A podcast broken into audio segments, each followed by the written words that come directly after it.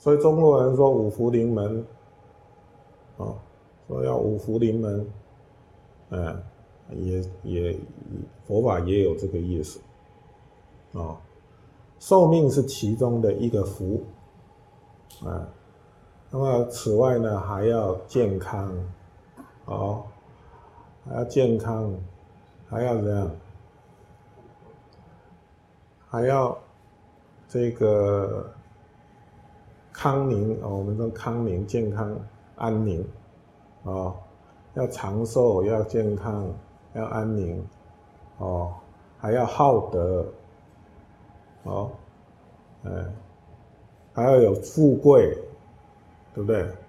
啊，第一长寿，第二个康宁，第三个富贵，第四个要好德，第五个要善终。哦，五福临门呢，嗯，就是这五福，哎，那第一个我们要长寿，长寿刚刚讲的，这是首要的，这是第一福。但是如果其他福不具足，虽然长寿，但是也不见得圆满。哦，呃，所以还要健康安宁，哦，就是说生活呢，呃，很舒适，哦。呃基本上身体健康，哦，不要呢，呃，多病多恼，哦，再来呢还要富贵，哦，这是在在环在这个社会里面，哦，我们的生活条件，哦，很好，嗯，呃，生活环境很好，嗯，这个富贵，那么。大概这三件事情呢，今世的已经都具备了，就是应该有的福报啊，我们一般的人所求的福报，想要有的都有了。下面应该要对未来，哦，要努力啊。我们今生的福报是因为过去修来的，如果我们过去不修，没有修，我们不会有今生的福报。所以一个人好德，能够修善，欢喜修善，这也是福报的一种。哦，就是他有善根，他欢喜学习善法，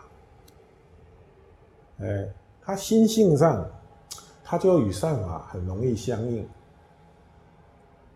哎，他不是那种啊心性的恶劣，哦。常常跟烦恼，常常跟恶法相应，而不是那一种。哦，这也是福报的一种啊。哦，就是好德啊。中国人说要培养阴德，啊，呃，种种福田，佛法讲种福田。嗯，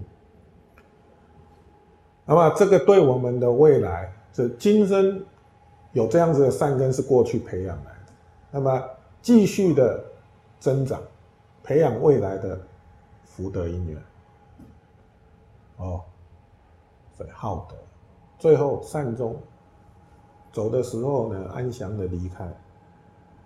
哦，好像累了要睡觉了，哦，安详的走，不是在病榻上啊，躺了几十年了，哦，身体都败坏了，痛苦啊，甚至。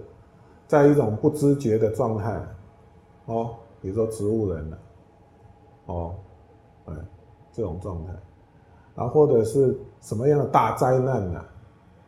嗯，什么样的大灾难？啊，突然间惊吓、恐怖，哦，嗔恨而死，啊，呃，不是在这种状状况往生的，嗯，所以一个人往生能够安详的走，哎。这也是福报的一种啊，好，